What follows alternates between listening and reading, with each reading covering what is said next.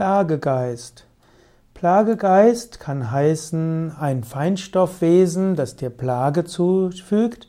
Plagegeist kann aber auch heißen ein Mensch oder ein Tier, das dir Plagen zustoßen lässt. Plagegeist als Feinstoffwesen.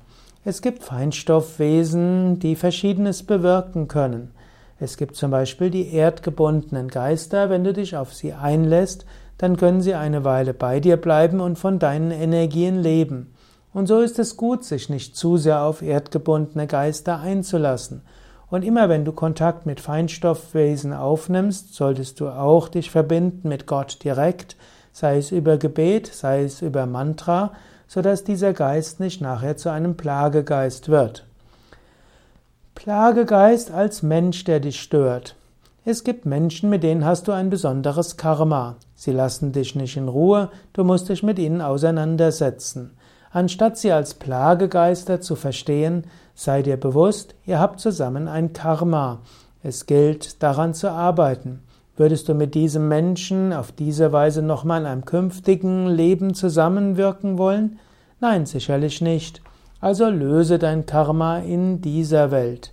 Nicht immer gelingt es, mit allen Menschen gut zurechtzukommen.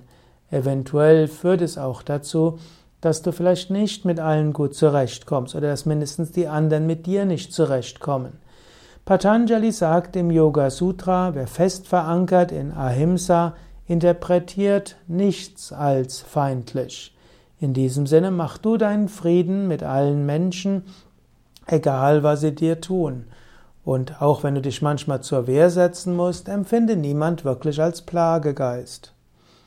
Insekten als Plagegeister.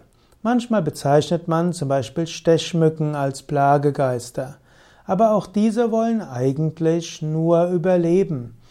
Sehe die Stechmücken nicht als Plagegeister, sie mögen dir vielleicht nicht gut tun, aber sie sind auch Lebewesen, die leben wollen.